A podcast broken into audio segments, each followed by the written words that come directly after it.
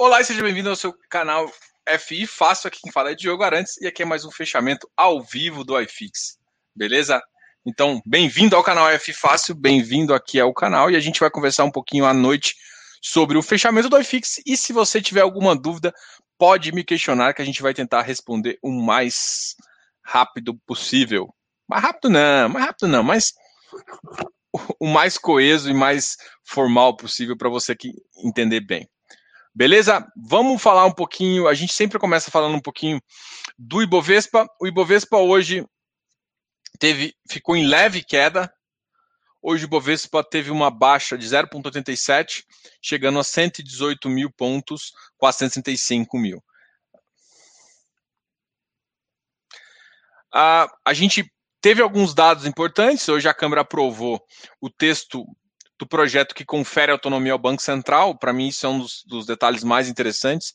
A gente precisa realmente de um Banco Central um pouco mais autônomo que é, não mude tanto com, de governo para governo. Então, isso a gente sabe que é importante. Além disso, uh, o dólar hoje caiu um pouquinho, mostrando também que a, as empresas e o mercado externo pode estar melhorando e a gente ainda tem um problema fiscal grave aí para ser resolvido, beleza? Esse aqui foi simplesmente uma entrada, a gente está conversando um pouquinho sobre os ativos, esse aqui foi, o que mais estamos tem chamando a atenção. Tem algumas ações, por exemplo, a Suzano subiu 2,24, a Prio também subiu, uh, Petrobras, então hoje a commodity do petróleo também foi bastante, uh, sofreu um, um, um, crescimento bastante positivo, isso é bom. Em compensação, por exemplo, o BPAC hoje caiu 0,47, o Banco Atual, Cogna uh, ah, 4,03, beleza? Então, assim, eu quero conversar. O Fabiano aqui fez uma pergunta, eu vou respondê-lo. E a pergunta é a seguinte: Boa noite. No caso do VGHF, qual a diferença entre reserva e subscrição? Tá. Primeira coisa é o seguinte: normalmente, quando você faz uma reserva, você é, está tentando subscrever a um ativo. A subscrição, normalmente o pessoal chama a subscrição de follow-on. Mas ba basicamente subscrever é, é a mesma coisa de participar da oferta. Então, tanto isso vale para um IPO, quanto isso vale para uma oferta subsequente. Então, na verdade, deixa eu só ligar o ar. É, não existe uma diferença relativamente. Uma vez que você fez a reserva, você subscreveu a oferta. Então, você fez a mesma ação. O que o pessoal costuma chamar de subscrição às vezes é, é um é, é aquele, aquele encurtamento do que o pessoal chamou de direito de subscrição, que é basicamente quando você tem um follow-on, uma, uma, uma, oferta subsequente, aí você tem aquele direito. Uma coisa que é muito importante, Fabiano, que você tem que saber, é que você tem que ter escolhido a modalidade da oferta. Então, quando você faz a reserva, quando você se subscreve a reserva, subscrever é o ato de participar, tá ok? Então, a primeira coisa que a gente tem que falar é o seguinte: você se subscreveu, e você está participando dessa oferta. Deixa eu só olhar um detalhe aqui. Então, uh, vamos só deixar, deixar esse, essa, essa, informação uh, mais clara. Fiz a reserva com lote mínimo. Isso aqui é a modalidade confirmada pela corretora. Preciso fazer algum outro procedimento no período de subscrição? Não. Você, quando você, que, você acabou esse ato que você fez a reserva, na verdade, você fez o auto-subscrição. Por que, que você está fazendo? Porque muitas corretoras insistem em chamar, às vezes, isso de reserva. Por quê? Porque o ato de subscrever é participar da oferta. Você acabou de fazer isso. Mas o fundo ainda não nasceu de verdade. Porque para o fundo nascer, ele tem uma captação mínima. Né? E se essa, essa captação mínima não acontecer, você só vai fazer. Mas uma vez que você está participando da oferta com, a, com essa questão de reserva, a corretora se você se atingiu a oferta mínima, vai debitar de você toda a cota que você queria e você vai sim participar dessa oferta. Então você sim vai ter vai ter é, vai ter subscrito nesse IPO porque é a primeira oferta, tá ok? Então você não precisa fazer mais nada uma vez que você já definiu o que, que você definiu quando você se subscreve? Você define a quantidade de cotas e a modalidade. Muita gente é, quando eu reclamei aqui do MiFi, eu descobri que muita gente não sabe o que é modalidade. Quando eu, quando, é, quando eu reclamei da MoFi, do MiFi em relação a, a EasyVest, inclusive isso já foi resolvido, né? é, o que, que aconteceu? A oferta que a EasyVest faz normalmente é, é justamente com essa modalidade. Ou seja, reserva é, que vai ser executada desde que o, o, o lote mínimo aconteça. Só existe essa? Não. Existe, por exemplo, condicionada ao montante total da oferta. E tem um proporcional ao montante total. Então tem que ter dado o lote mínimo e tal. Quando? O que, que vale acontecer? É exatamente o que está escrito na modalidade. Se a modalidade for de oferta mínima, atingir o mínimo, você vai ser consumido tudo que você pediu. Se, por exemplo, você põe condicionado ao, a, a colocação do montante total, é, o que vai acontecer é basicamente o seguinte: você só vai participar se bater o montante montal. Se ficar ali no, na meiuca, na me... você não vai participar, ele vai te devolver o dinheiro. E se você colocar proporcional, vamos supor que você peça 100 cotas e ele atinge, é uma oferta de 100 milhões e atingiu 50, você vai ficar com 50% das suas cotas que você pediu. Diogo, por que, que alguém colocaria, por exemplo, condicionada ao montante total? Vamos pensar que é um F de tijolo e que esse F de tijolo tem que comprar dois ativos. E no prospecto, o cara fala assim: se atingir X, a primeira parte, se atingir o montante mínimo, eu vou comprar esse ativo aqui. Se, se atingir Y, eu vou comprar esse e esse. Se atingir Z, eu, ou seja, a oferta total, eu compro o Z. Imagina que você acha que o melhor ativo é o Z. Se você acha que o melhor ativo é o Z e ele só vai comprar se a oferta for completa, faz sentido na modalidade você falar assim: eu quero participar da oferta, mas eu só participo da oferta se bater o montante total. Agora, vamos pensar no caso de CRI. Pô, CRI, o cara pode pegar um, dois, três a mais, desde que faça uma, uma oferta ali. Você normalmente quer condicionar isso ao mínimo, porque é isso que você quer participar. E às vezes você sabe o seguinte: pô, é, se não der o máximo, eu não quero ficar muito exposto. Daí você pode falar assim, em vez de, de, de eu simplesmente não topar, eu falo assim, eu, eu, eu quero o máximo, eu, porque se der um montante total, significa que a oferta foi um sucesso. Então você pode falar, nossa, tem mais liquidez e tudo mais. Se a oferta não não deu tanto sucesso, eu não quero ficar tanto tão exposto nessa oferta. Entendeu a questão?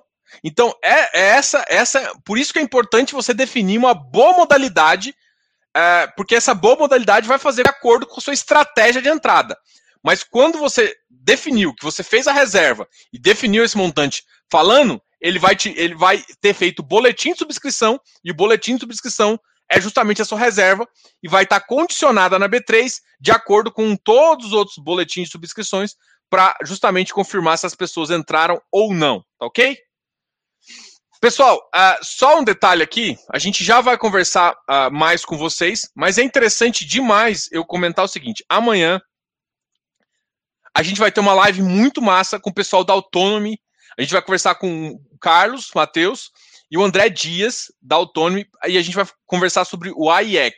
O AIEC foi, não sei se vocês conhecem, é um ativo de, de lajes corporativas, e ele teve algum um problema com um dos inquilinos, né? Um problema assim, um inquilino pediu uma revisão, apesar de ter um contrato atípico e tudo mais, e, e essa revisão foi para uma, uma esfera arbitral. E a esfera arbitral, ela pré, ela, ela pré uh, juízo, tá? Ela uh, é uma esfera aí pré, mas gera já um custo para o fundo, gera um custo para o fundo, não, já gera. Então, amanhã a gente vai discutir um pouquinho sobre esses assuntos e vai, vai ser muito legal. Então, amanhã a live vai ser com o pessoal da Autonomy Investment, tá ok?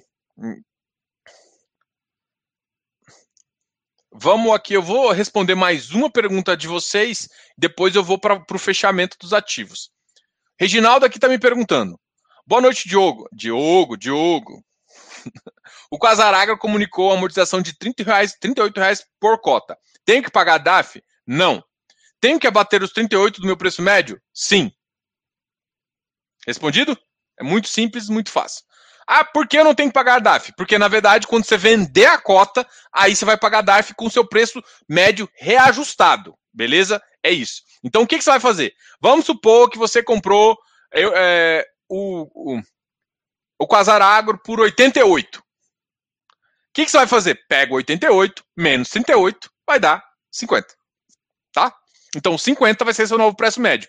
Por que, que eu não tenho que pagar DARF, Diogo? Porque, por exemplo, se você vender a 60, é a mesma referência, é o mesmo tamanho de ganho, e é isso que você vai ter que pagar de porcento. Então, assim, como você ainda está com o ativo, não está gerando o fato, o fato o fato gerador que seria a venda. Então você não gerou a venda como fato gerador, então ah, basicamente você não precisa pagar DARF nenhuma. Você só vai pagar DARF quando você de fato vendeu o Quasar Agro, tá ok?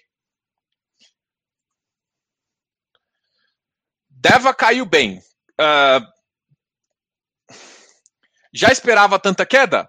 Positivo, eu já. Se você segue o canal aqui, você sabe que eu já tinha alertado. Porque o que aconteceu? O que aconteceu com o fundo? Teve dois eventos compradores que subiram a cota. Quais foram esses dois eventos? No dia 5, teve o dia com, uh, que é o último dia que você tem com investimento, que pagou mais ou menos um, dois reais. O segundo foi o dia 8, que foi a última data com, que quem ainda tinha o, a cota nessa data participaria da oferta. E aí o que acontece dia 9? Na dia 9 já fica ex cotas, já fica ex participação no evento. E no dia 10, quem participou da última, da segunda emissão do Deva, tá podendo vender. Isso só para vocês entenderem o tamanho da proporção, era basicamente o seguinte: no dia 9, você tinha mais ou menos, podendo ser negociado, 100 milhões em cotas. No dia 10, eram 300 milhões. Então, mais do que dobrou, ou seja, mais do que, na verdade, em termos de cota, mais que triplicou o número de cotas ne possivelmente negociadas. E muita gente que estava pensando em fazer flipagem utiliza o dia para vender. Então, sim, esses dois dias, tanto dia é, 9 quanto dia 10, foi utilizado para a pessoa liquidar ah, porque já tinha recebido dividendo ou porque já tinha, ou porque queria participar da, da oferta ah, para fazer dinheiro, entendeu? Vamos até puxar aqui. Hoje o Deva caiu 2,7 na mínima, bateu 116. E aí, close friends, alguém pegou? O XPE, por exemplo, uh, bateu uh, entre 93 e 94. XPCM uh, XPCM também teve uma queda interessante. Então, assim, eu expliquei um pouquinho. Só que olha a movimentação do hectare, do, do DEVA.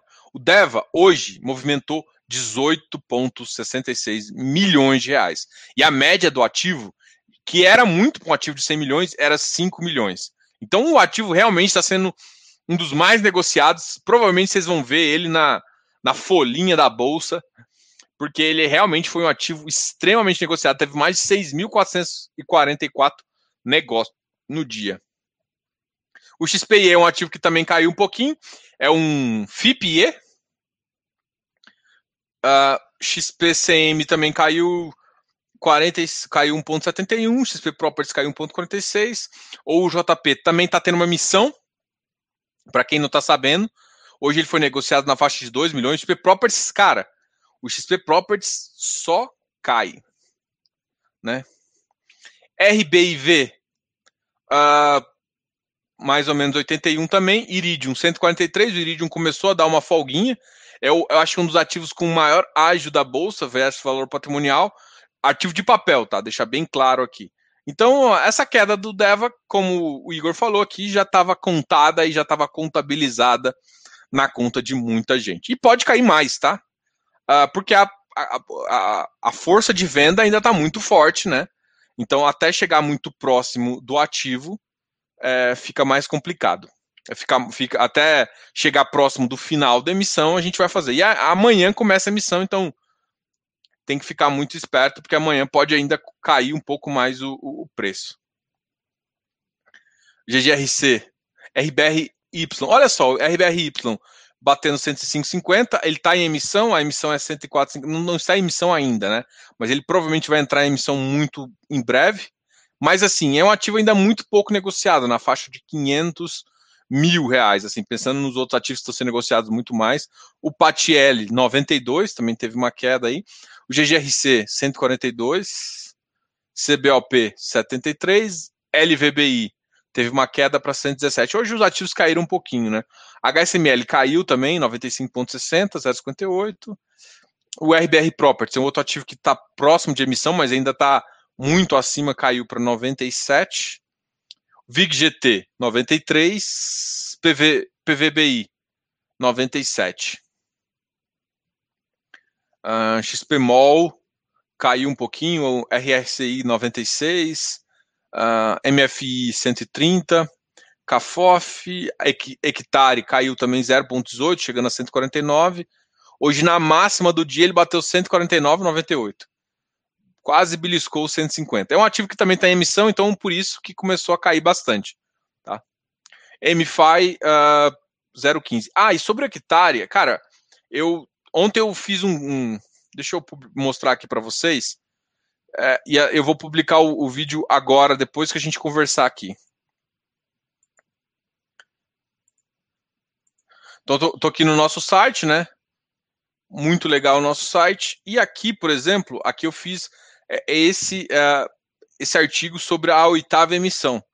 E aqui, cara, eu quis mostrar para vocês é, como que está o, o, hectare, né? Em termos, é um ativo que é, cresceu nesse, nesse, nesse ano de 2020, fez mais de cinco emissões, contando com essa, na verdade, 2020, 2021, desde janeiro, é, cresceu mais de um bilhão de reais, é um ativo que cresceu muito, e graças também a grande parte do GPM ajudando e ele pagando um rendimento extremamente alto. Isso impulsionou muito é, o ativo para gerar é, esse tamanho desse alfa aí. E aí, uma das outras coisas que eu também, eu fiz uma, uma avaliação é, em termos de subordinação, alocação de caixa, que a, até no mesmo, no pior da crise, ele ficou com caixa no máximo de 12,6%. É, por cento. Então a alocação de caixa do ativo é muito rápida.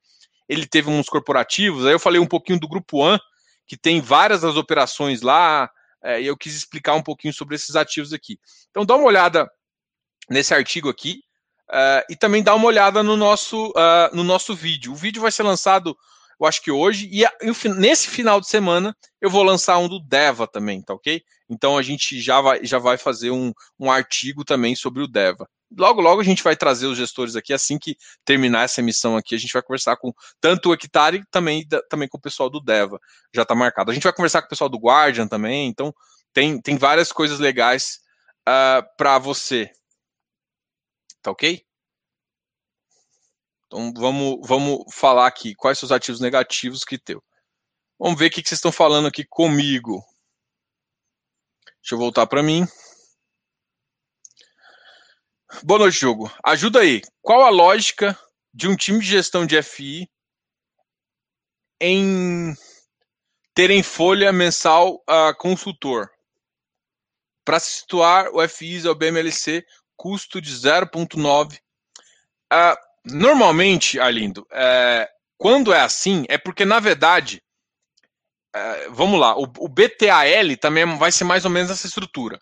Em vez de ter uma gestora de fato, quem faz a gestão, como se fosse quem é o responsável de gestão, é o, é o administrador. O administrador pega essa função e aí você contrata um consultor imobiliário justamente para decidir o que vai fazer com os papéis. Então, o papel do consultor, eu não, eu não, posso falar que é igual do gestor exatamente, porque você tem a figura do gestor que está ali no administrador. Mas ele que vai fazer realmente as decisões de qual papel entrar, de qual fazer. Então, assim, quando você tem uh, isso, por exemplo, tem ativos que são assim.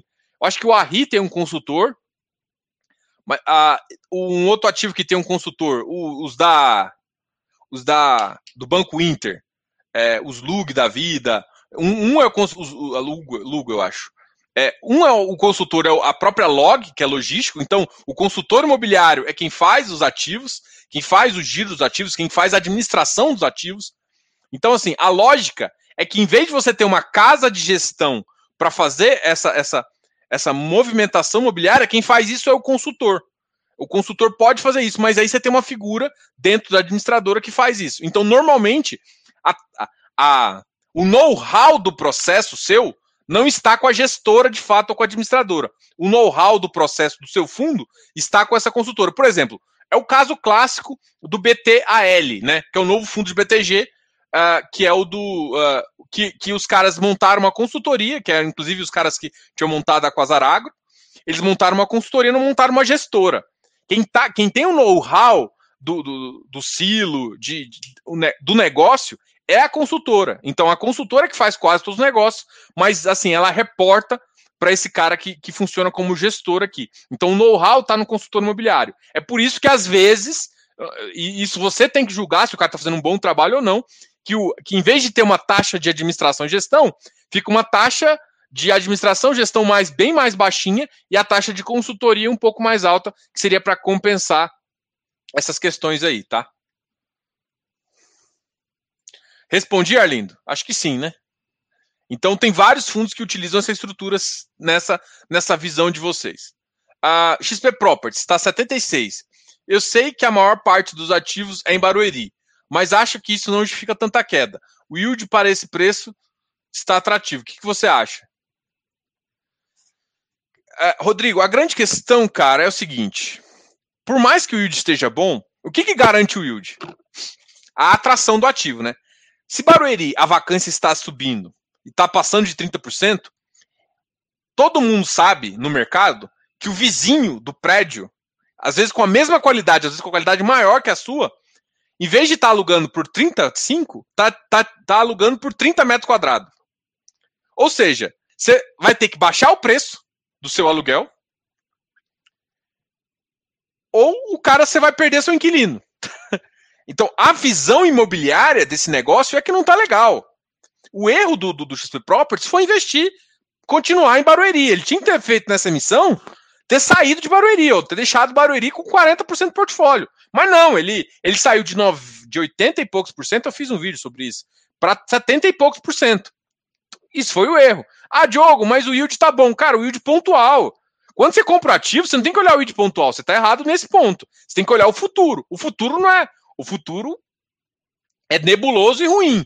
Ah, quando que Barueri vai voltar? Primeiro, São Paulo vai ter que voltar. São Paulo, para voltar, a expectativa uh, do mercado é que volte no final de 2021, início de 2022.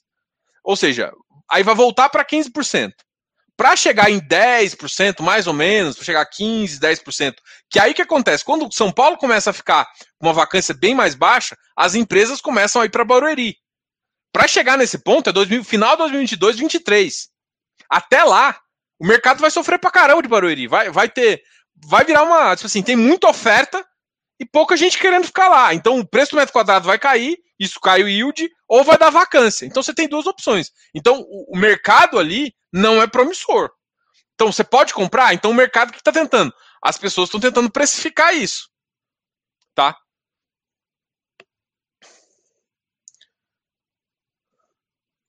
Pô, Diego, de novo, Diogo. Prazer, Diogo Arantes, Fifácil. Olá, seja bem-vindo ao canal Fifácil. Meu nome é Diogo Arantes e eu apresento esse canal aqui de fechamento e hoje é o fechamento ao vivo do iFix, tá? Gente, Diogo, Diogo. Boa noite, parabéns pelo trabalho. Sabe me informar se essa nova emissão do CPTS é 476 ou 400? Cara, vamos olhar. Deixa eu olhar aqui no Harmers. Harmers.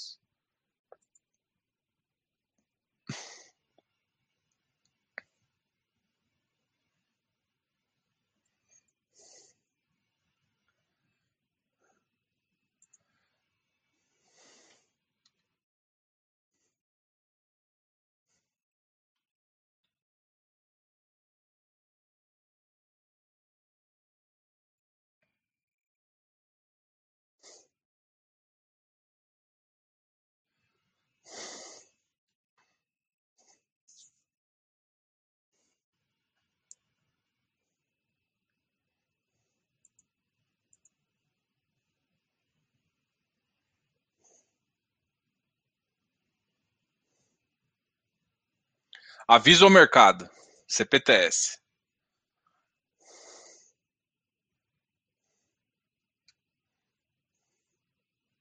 Ato total.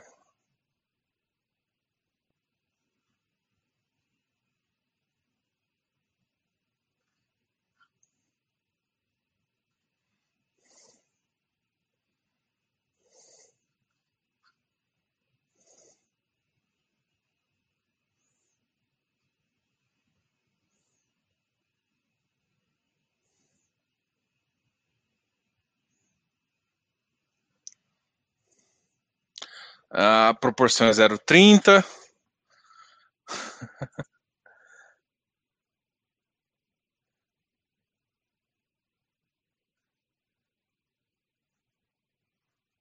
Aqui, instrumento de emissão particular, achei. Tal, tal, tal, a capitania veio aprovar a nona emissão da bagaça.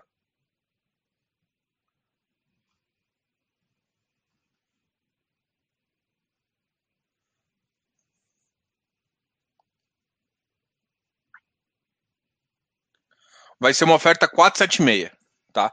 Uma oferta restrita, mas você vai ter direito a, a 0,30 o preço por emissão de cota vai ser 97,49, tá ok? Então 97,49. E se eu não me engano, a database foi hoje, exatamente. Database 10 do hoje quem teve direito, amanhã ele é ele é ex, tá? Então não vai mais poder falar. Respondido? Deixa eu falar aqui com a Albert, Albertina. Albertina, prazer aí. Se você é a primeira vez que vem no canal, muito prazer. Se não é a primeira vez, a primeira vez que eu falo o seu nome e converso com você. Mas é uma 476. Uh, ah, até o número de cotas, quantidade máxima de cotas podem ser admitidas adicional. 33 mil, 336 mil. Então o fundo vai crescer bastante aí. Cresce numa proporção de 0,30%, com valor de 97,49. Vamos ver aí como que tá ele no secundário, só para eu ter uma ideia ele tá 103 e vai gerar uma quedinha. E hoje foi, inclusive, hoje no finalzinho subiu, né? E essas informações saíram só no final da tarde. Então é estranho, né? Mas tudo bem, a gente acontece. Boa noite. Boa noite, Diogo. E a todos. Você pode, por favor, falar um pouco sobre a carteira do XPCI? Posso, meu querido, posso. Vamos abrir o XPCI aqui. Alguém está falando comigo. XPCI, XPCI.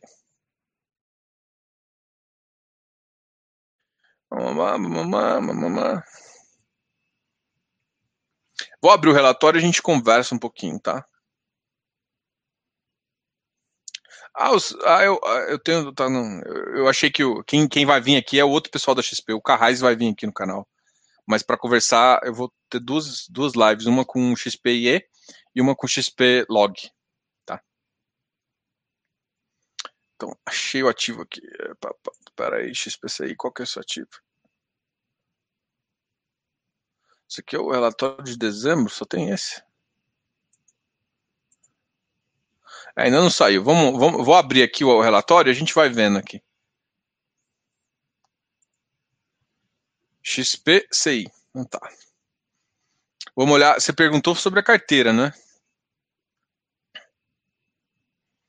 Distribuição por cota, valor patrimonial, tem pago uns bons rendimentos, uh, resultado, uh, resultado é o pretinho, resultado está em linha com o que está pagando, né?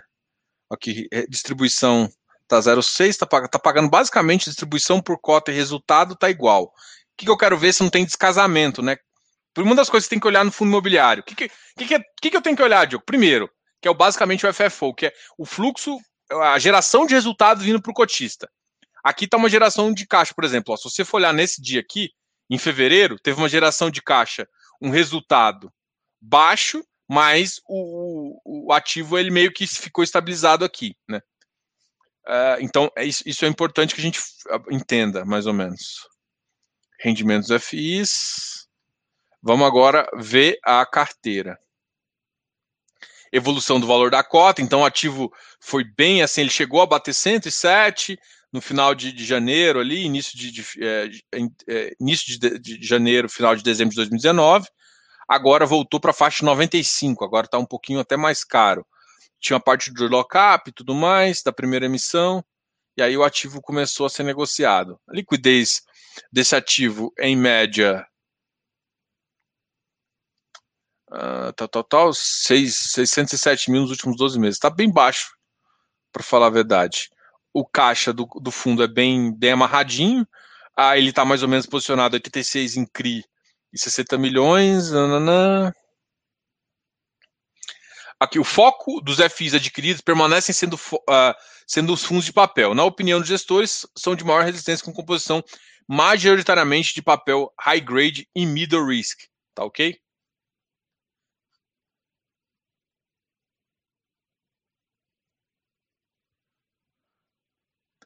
Ah, também adquirimos 31 do GRCE da, da gestora Galápagos. Bom, esse aqui é uma novidade para mim. RBIR, ah, esse ativo é muito bom. Ao longo de dezembro, totalmente alienado os fundos com ganho de capital de 261 mil. Então, eles venderam esses ativos aqui. O KNR, pra, o KNCR, para mim, é um. Ah, eu entendo por que eles estão fazendo isso, mas gerou um pouco ba um beta baixo, XPlog, XPMOL aqui é bom. Começou a ter esse, esse, esse ativo aqui, G, GRCI, uh, RBRR, também aqui. Investimentos. Recebíveis. Isso aqui é os FIs, né? Agora vamos olhar a carteira. A carteira IPCA, CDI 29, então a carteira está mais IPCA, o que é bom também. Então a gente vai, é, vai gerar um beta um pouco interessante em relação à carteira. É, eu quero ver isso aqui, ó. Esse aqui que me interessa. Ah, é, mas esse, esse vencimento aqui, duration, para mim é uma porcaria. Eu quero saber duration média, não quero saber duration assim. Uh, healthcare, tal, tal, IPCA. Vamos ver. IPCA, aqui, ó, a taxa de IPCA é um pouquinho baixa. Aqui é uma das reclamações que eu tenho com esse ativo. Assim, ó. Não é um ativo ruim, mas a taxa. Porque assim, essa aqui é a taxa média de aquisição. De book final é IPCA mais 5. Pensa que ele cobra uma taxa de administração. Deixa eu ver como é que é a performance dele. Administração de 1%. Parece que não tem taxa de, de administração. Então, é, eu também não gosto de fundo que não tem taxa de administração, é de taxa de, de, de, performance, porque o cara vai performar por quê, né? Para mim, ele tem que seguir um benchmark, e isso que me dá a referência. Se o cara bate o benchmark, ele merece receber um pouquinho, tá? É essa visão que eu tenho, tá? É, por que, que eu tô fazendo isso? Eu tô falando assim, que apesar de ser o IPCA mais 5 que me deixa animado, mas de final me dá IPCA mais 4, onde eu acho que é um pouco pensando no IPCA de, de, de 3 aí, por cento, 3,5%, me gera um, um, um beta aí de 7. É, razoável, assim, tipo, é um fundo razoável em termos de entrega. Tem algumas operações aqui, ó.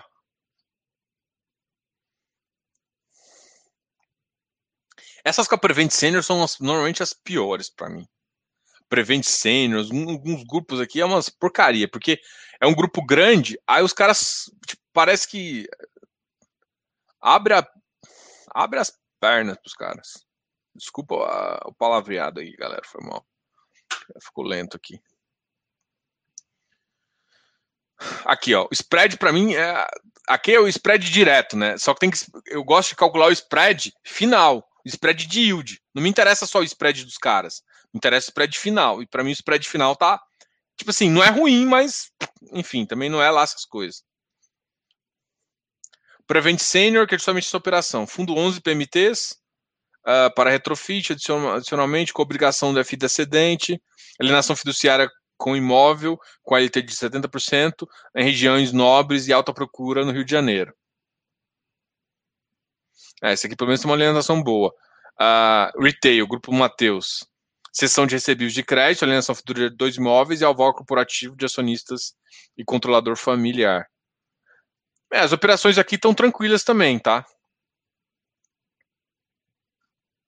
Quantos milhões? Aqui são as. Ah, vamos dar uma olhada nas maiores. Então, aqui no geral, cara, você tem que basicamente ler na. Agora eu teria que ler as operações aqui e te falar. Mas essa aqui é basicamente a impressão que eu tenho sobre o ativo. Eu, eu queria ver a duration do ativo, duration médio, tá? É, são as reclamações que eu tenho, porque assim, eu, eu tenho que fazer a conta. Gente, como é que calcula duration? Pega esse número aqui multiplica por esse aqui e aí uh, depois divide pela soma de tudo isso aqui, tá? Aí você calculou o duration médio. E isso que importa para nossa carteira. Por quê? É o tempo que eu vou ter de retorno. Como essa carteira para mim ainda está um pouco fraca, ele tem que melhorar o duration mais curto, ajuda a melhorar esse ativo, né? Porque ele pegou, para mim, taxas baixas com tempo longo. Aí ficou uma, uma porcaria. Enfim. Vamos que vamos. Vou voltar para mim aqui e a gente continua. Eu ainda não falei, uh, eu tenho que falar agora dos ativos positivos, né? Vamos ver. É, Diogo, para de pular.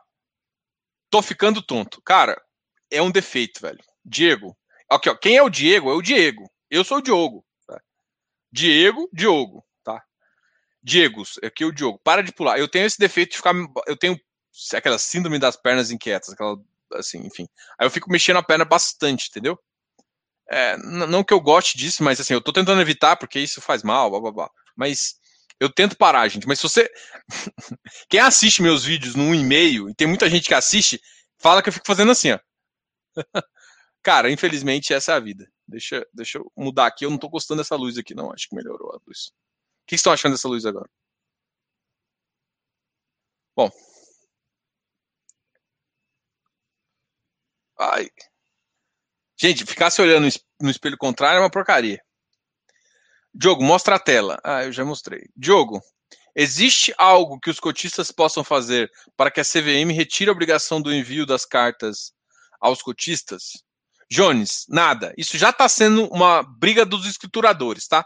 Então, você está preocupado com o custo, mas ele gasta muito mais. Tem muito fundo, inclusive, spoiler aí, que vai aumentar de tamanho. Em vez de ficar com aquelas cotinhas baratinhas de, de 10, pouquinho reais, deve aumentar de tamanho justamente porque porque tem gente que compra uma cota.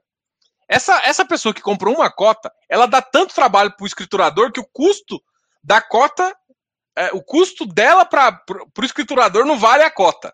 Né? Imagina se ela tiver que emitir carta e tudo mais. Então, essa é uma briga que você não precisa fazer nada, que já vai acontecer. E assim, a, a cada vez que o, que o, mercado evolui no sentido de, é, por exemplo, o informe, a maioria dos administradores já vai fazer o informe é, automático que você consegue pegar pelo site. Cara, já melhorou 300 milhões de por cento. Depreciação... Marcos Carabolante. Se a depreciação não mexe no caixa e o uh, não, se a depreciação não mexe no caixa e o que o FI distribui é o resultado líquido, é correto dizer que sobra um caixa extra por FI? É, depreciação não mexe no caixa. E que o FI distribui o resultado líquido. Você está falando que ele distribui 95%. Então sobra 5%. Sim, sobra 5% para o fundo. Mas nem todos, por exemplo, a gente estava olhando do XP CI aqui. Ele estava, se você olhou lá, o resultado estava sendo batendo igualzinho com o distribuído. O resultado e o, uh, o valor distribuído, o resultado distribuído, estava igual. Então o fundo pode distribuir, é, no mínimo, mínimo. Pode ser tudo. Ele pode distribuir tudo. Se ele achar que não precisa, ele pode manter um caixa para reserva, ou pode não. Ele pode não fazer isso, tá? Então, no mínimo, 95%. Então, isso é o mínimo. Então, sim, ele acaba economizando. Só que esse mínimo de caixa, quem utiliza mais uh, os 95%, a regra?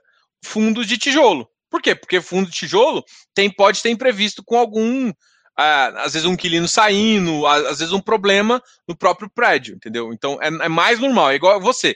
É, tipo, uh, qual que é a maior o de, de, papel pode ser até se der um problema e você tem que adicionar o advogado para ir atrás da alienação fiduciária, mas isso você tem a, a própria securizadora, ela meio que tem um, um background disso, né? Mas é que você, você vai consultar seus advogados também. Mas esse seria o caso de você precisar de, uma, de um valor extra, mas você tem um caixa ali, que é uma obrigação também pelas, pelos fundos imobiliários, CVM, que você tem um caixa, mas eh, seria mais ou menos por isso. Acho que essa pergunta está respondida. Obrigado pela resposta sobre consultor. Além desse 0,9 mensal, ainda pagam 5 mil ao representante cotista. É, representante cotista, cara, eu não vou discutir se é importante ou não, mas assim, às vezes é importante. Assim, se o valor é justo ou não, eu não, eu não vou te dizer. Mas, cara, se o cara for a, a Assembleia, realmente for um cara. Porque você que votou por esse cara, tá? Primeira coisa. Só que a, grande questão é que às vezes muitos caras são eleitos, é, o cara já tem a maior parte dos votos né, dele. Mas, assim, teoricamente, se ele cuidar do, do, do, seu negócio, faz sentido, tá? Só tem que saber se não é casado, né? Uh, Diogo, obrigado pela live do NCHB em dezembro. Tem que ter o timing. Ó, a intenção não é, não é dar call, não, viu, galera? Aqui a intenção é realmente educar todo mundo tudo mais. Mas o fundo é bom, cara. O Álvaro, eu gostei, eu curti muito o Álvaro, cara. Curti muito o Álvaro. E deve. Esperem aí que deve logo, logo. Os caras vão meter missão também. Uh, cadê, cadê? Ixi, me perdi, me perdi. Ah, achei. Quarta é dia de pizza ou risoto? Ah, hoje, por incrível que pareça, vai ser pizza. Aí, Marcos, hoje vai ser pizza. Minha, minha, minha mulher foi numa, num supermercado aqui de, de Goiânia, bem, bem interessante aqui. Eles estavam fazendo uma pizza de doce. Ela quis comprar uma de sal para ganhar uma de doce. Então hoje vai ser dia de pizza. Então tô morrendo de fome. Diogo, pode falar um pouco sobre o Galg 11? Tem VP de 88, fez emissão em 115, está como avaliar a entrada com, uh, com valores distorcidos. Ricardo, é, essa aqui é uma visão um pouco mais complicada, porque a gente teria que fazer uma análise um pouquinho mais densa. Eu vou conversar com o pessoal da, da, da, da Guardian, cara, uma, uh, e, e, assim, eu curti bastante. Eu, eu, tive uma conversa preliminar, acho que há dois dias atrás, já foi muito legal. Assim, eles vão estar, tá, se eu não me engano, no Barone essa semana e tal, tal, a gente vai conversar, acho que em, em abril, eu marquei a conversa para abril? Então, até lá, me perguntem, é, pode me perguntar, talvez na caixinha, eu faço uma avaliação simples lá, apesar de não. É, tem coisa que não dá tanto para fazer, né? Ó, uma outra dica para você que quer saber um pouquinho mais, porque dá tempo de eu fazer isso e é meu, meu escopo. É, é você participar aqui do programa de Seja Membros, e no programa de Seja Membros, eu estou fazendo, eu tô falando de valuation. Esse tempo atrás eu faz, fiz valuation do HGRE, do PAT-C e de alguns outros ativos de crédito. E vou continuar fazendo, me explicando como é a avaliação de, de, de curva. Então, sugiro para todo mundo que esteja aqui, cara, seja membro que você participa dessa, desse conteúdo bem interessante. E eu vou lançar uma novidade também, que é muita gente quer saber de FDIC, de FIPE eu estou fazendo um curso sobre isso e colocando uh, junto com o meu mini curso do, do, do, do, do Hotmart lá, que foi um mini curso que estava aqui, agora está tudo lá no Hotmart para também ajudar vocês. Além disso, já que a gente está começando a fazer merchan, a gente oferece um serviço de consultoria. E a consultoria pode ser basicamente acompanhamento de carteira, desde que você tenha um tamanho mais interessante, assim, uh, ajuda em a montagem de portfólio ou também uma consultoria individual com base em horas, tá ok? Então, aqui embaixo na descrição tem o link, tem os preços, tudo, tem os preços no site, no Instagram, tá muito claro os preços, eu não, eu não sou de tem que, tem que solicitar a proposta, não, os preços já estão lá no site, já estão bem descritos e, e para todo mundo. E além disso, a gente tem um Close Friends, que é justamente a minha estratégia de entrada e saída de, de, de ativos, que eu utilizo inclusive para ajudar nas pessoas também na consultoria. É, eu, eu, faço estudo semanal uh, e coloco o ativo lá na, no Close Friends, tá ok? Então, para quem quer entender mais ou menos como é que está funcionando em termos de preço, em termos de target, uma boa ideia é você lá. Mas normalmente você tem que passar pela, pela consultoria justamente porque aquilo lá é um auxílio, tá? Então dá uma pensada nisso e vamos continuar aqui. Qual a composição em, da sua carteira em porcentagem de FI ação. Cara, a, ação, eu não sei, eu não, não, sei de cabeça isso, porque eu vou, vou dar mais ou menos uma ideia. É, porque assim, grande parte do meu patrimônio está numa corretora, e tem uma parte que só está ação em outra corretora. Tá? E aí eu também tenho uma corretora terceira, então assim, basicamente, hoje está mais ou menos assim, 50% fundo imobiliário, e acho que está com 15 ou 20% uh, ação. Essa é a minha carteira.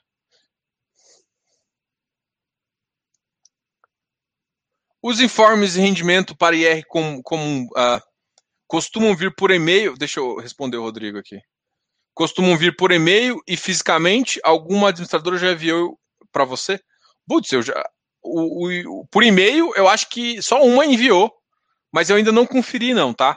Mas eu já eu, recebi, eu sempre recebi a maioria, tipo, o ano passado foi os dois. Eu recebi, por exemplo, da, da, da Vortex mesmo, eu recebi, eu recebi digitalmente, eu consegui pegar digitalmente, e recebi também via via correio. Isso aconteceu com a do BTG, enfim, BRL Trust, então várias, uh, vários ativos estavam assim também, tá ok? Então isso é muito comum.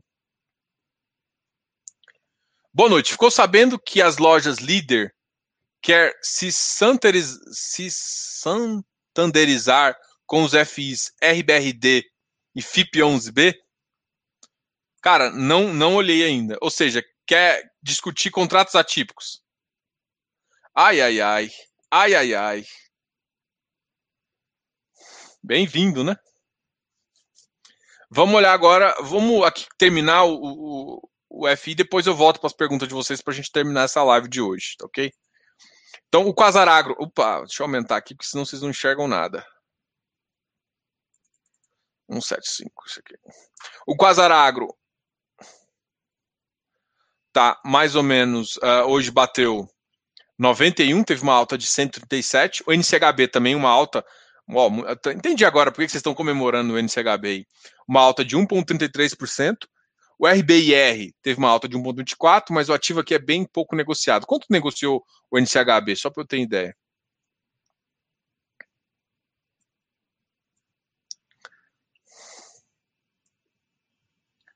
O NCHB negociou 500 mil. Ah, são ativos que negociaram. Com a Zarago também negociou pouco. O AFCR bateu 118. RVBI 95. Uh, o, VBI, uh, o ativo de FOF da, da VBI. A gente também já entrevistou eles também. Canip, BRCO, uh, Vigir, Tegar, XPIN. Bom, gente, é isso. Deixa eu só ver o.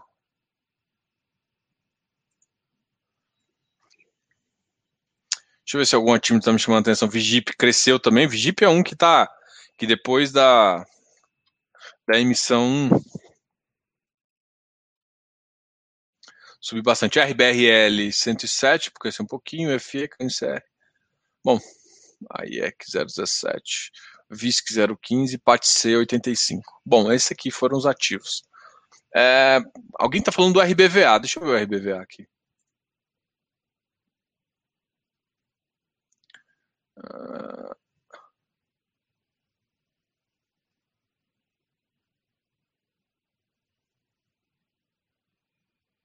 Será que eu não coloquei meu amigo RBVA?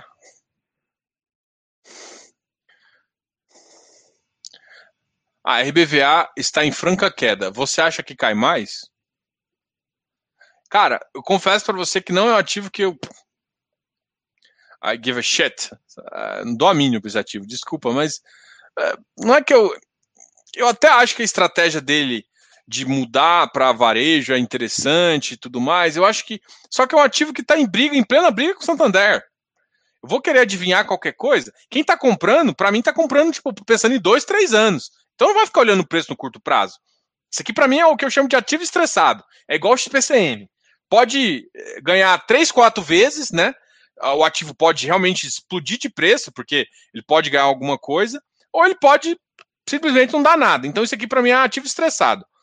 E qual que é a vantagem de você comprar ativo estressado? É você não ficar olhando. Então, é, por que, que é estressado? Porque está com problema com o Santander, enfim. Está com yield alto, mas ainda está com problema. Quem, e quem está de olho nesse cara aqui também é o HFOF. Então, vamos. Uh,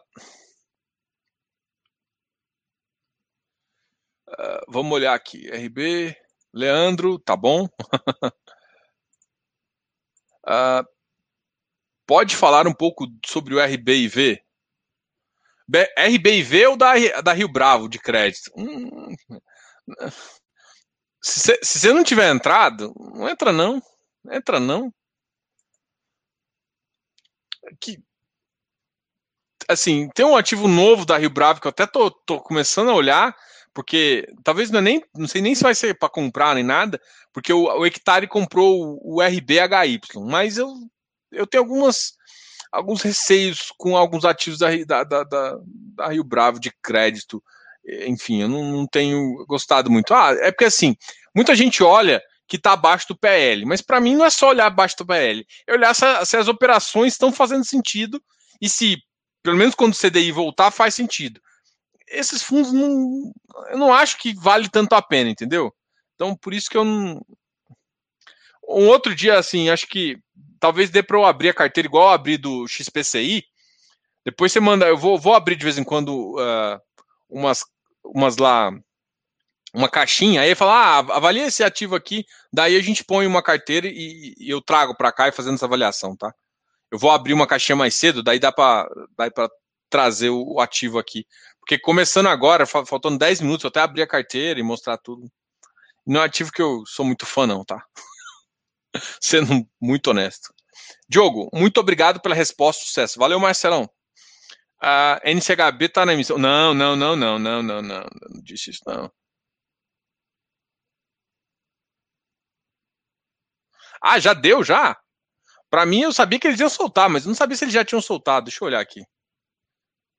NCHB? Ah, NCHB dia 12. A galera já tá falando aqui. Olha só que legal. Eu falei sem olhar e acertei. Ai, ai, ai, vou ter que ligar pro cara. Ai, ai.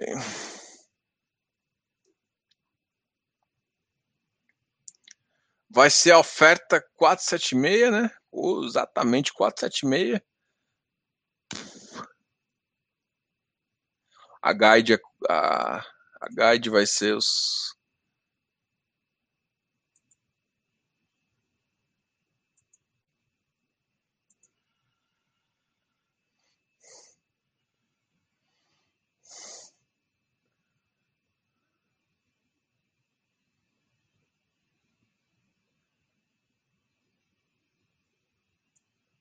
Ixi, nossa, é foda, né? Cara, porra, ficou meio caro hoje aí, viu? Ó, o, vou até mostrar o que eu tô vendo aqui, eu achei, eu achei meio pesadinho. É, o, o deixa eu vocês não estão enxergando. Porque o que, que eu achei? Ó, o preço no final do NCHB é 95,39 e a, a emissão, assim, 3,53. Cara, 3,53 é uma bela de uma percentual, tá? Deixa eu pegar minha calculadora aqui. Cara, eu achei carinho essa bagaça aqui.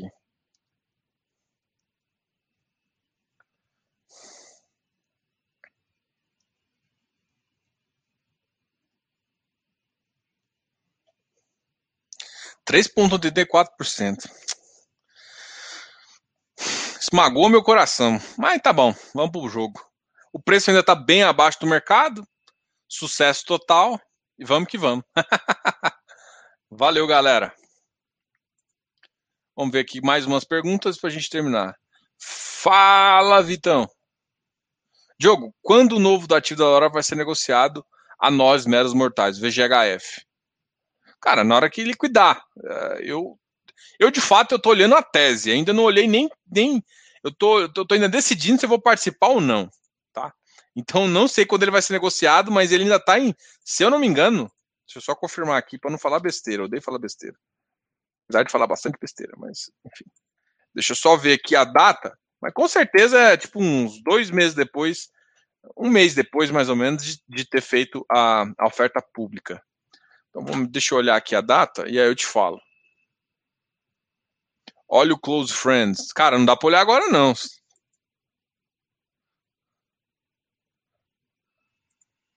VGHF. Aqui. Oferta pública vai até o dia 26 do 2. Ixi! E não deu mais para. Eu, eu, não participei, ferrei. Ih, não dá mais pra participar. Ih, errei. Eu achei que dava tempo.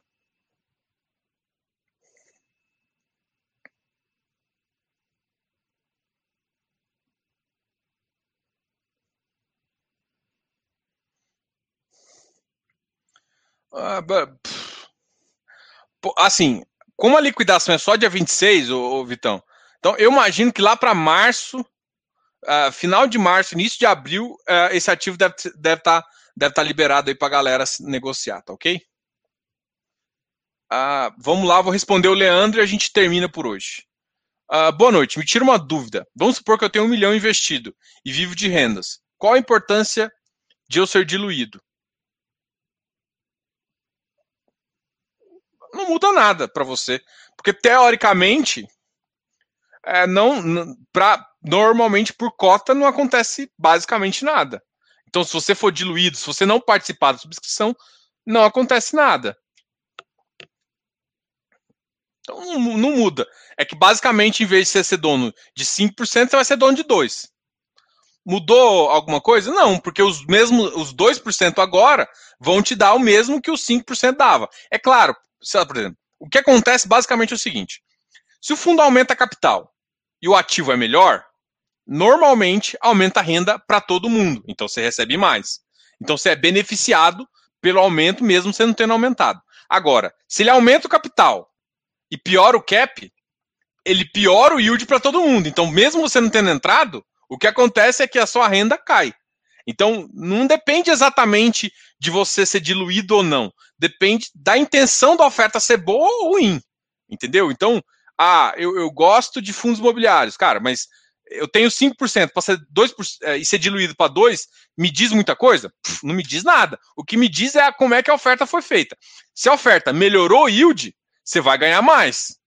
Se a oferta piorou o yield, você vai ganhar menos. Se a oferta manteve o yield, não vai ser diferente nenhum. Você só vai ter menos por cento, ou seja, você vai votar com menos força na Assembleia. Isso seria o menor dos seus ganhos, mas para quem quer renda, não muda nada. O que, o que normalmente acontece é que nesse período de 2019, 2020, muitos fundos de tijolo entrou em ativos e piorou o yield. Por quê? Porque os caps estavam mais baixos.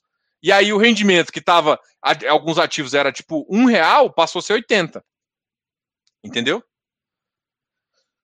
Bom, galera, muito obrigado a todos pela participação. É, qualquer dúvida que a gente tiver, a gente responde lá também no Instagram. Amanhã a gente tem uma live super especial com os nossos amigos